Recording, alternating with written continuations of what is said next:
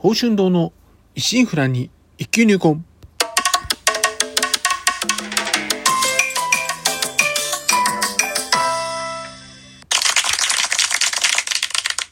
おはようございます。宝春堂です。今回配信112回目となります。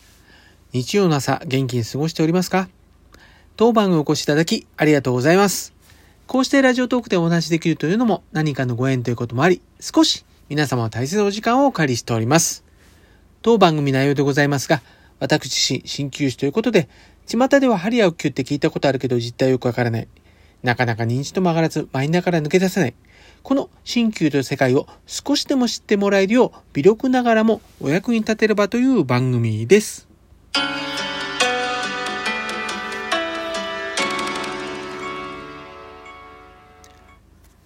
いやー、もう1月中旬ですもんね。あのー新年もうほんと明けてしまうと、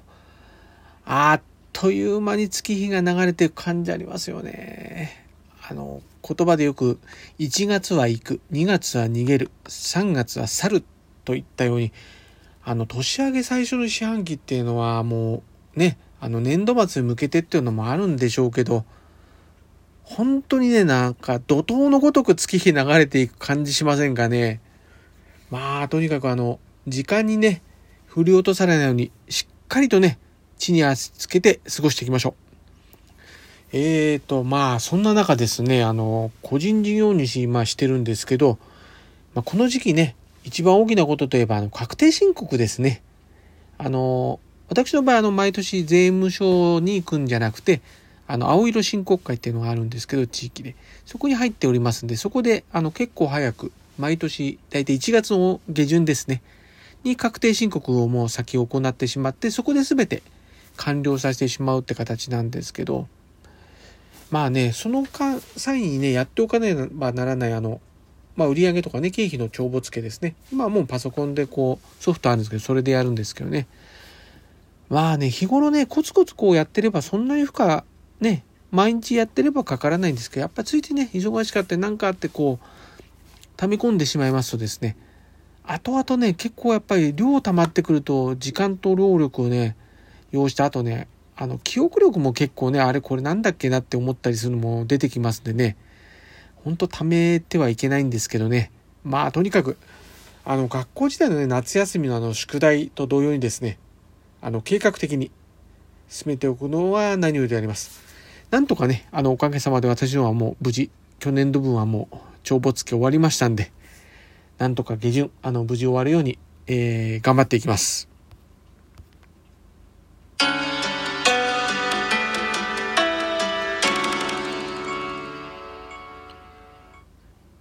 体構え、心構え。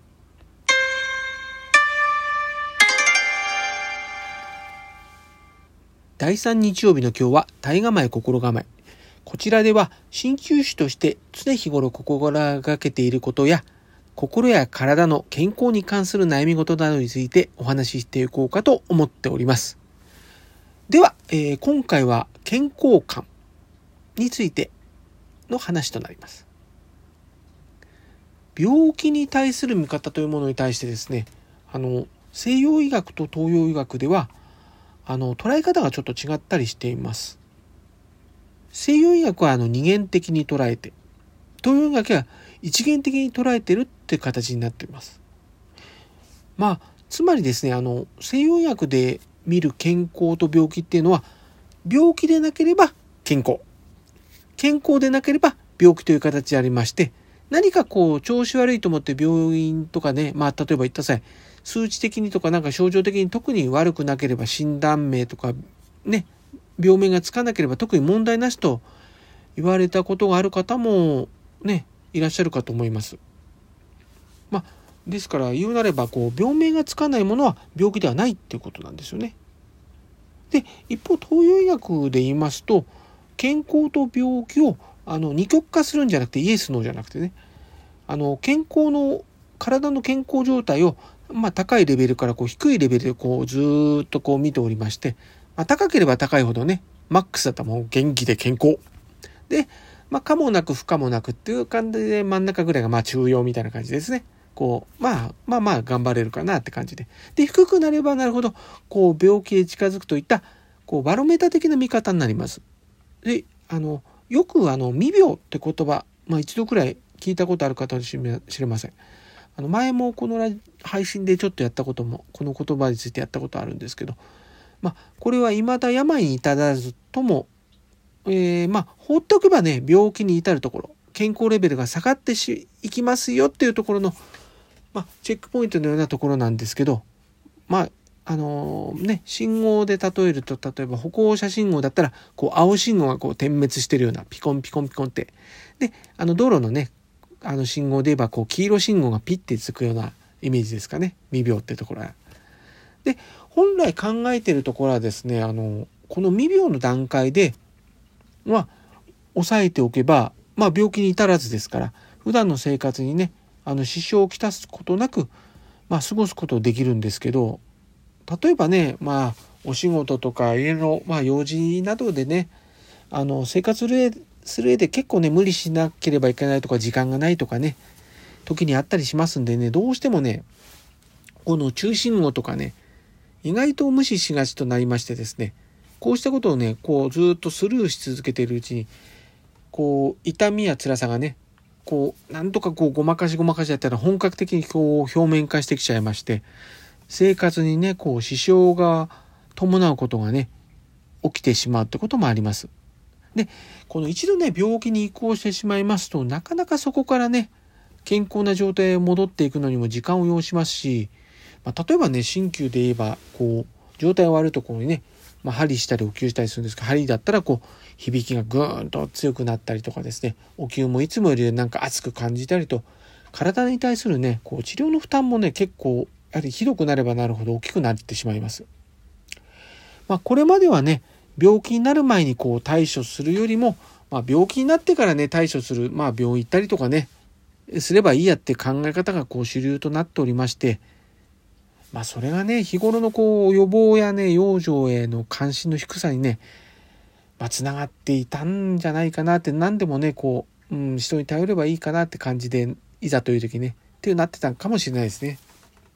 まあそうした中ですね、ここ数年、あの、コロナ禍ですね、あの、長い疫病とこうずっと向き合ってますよね。そうするとまあ結果こうマスク着用とか、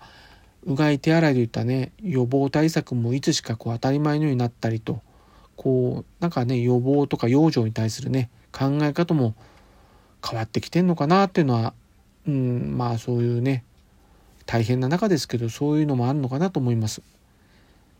ですからまあこうしたねこう周りの変化っていうのもしっかりこう把握してこうしたニーズにねきちんとこう対応できるようにまあ私自身もね鍼灸というアプローチからねこう悪くなってからこう治療するんじゃなくてそのあらかじめその未病養生といった形で常にこうメンテナンスといった形でねこう少しでもねお役に立てればと思っている次第であります。ではまた次回。今週の診療スケジュールのお知らせです。今週は通常通りの診療時間となっております。また、あの2月の休診日の予定を当院ホームページにアップしております。